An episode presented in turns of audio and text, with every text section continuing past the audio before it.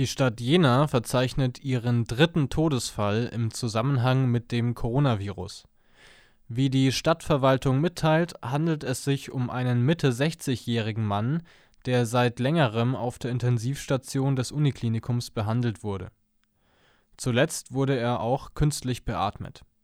Vor ihm sind in Jena bereits zwei Personen an den Folgen einer Corona-Infektion gestorben. In beiden Fällen handelt es sich um Männer, die älter als 80 Jahre waren. Mit dem dritten Corona-Toten sterben in Jena knapp 2 Prozent aller registrierten Infektionsfälle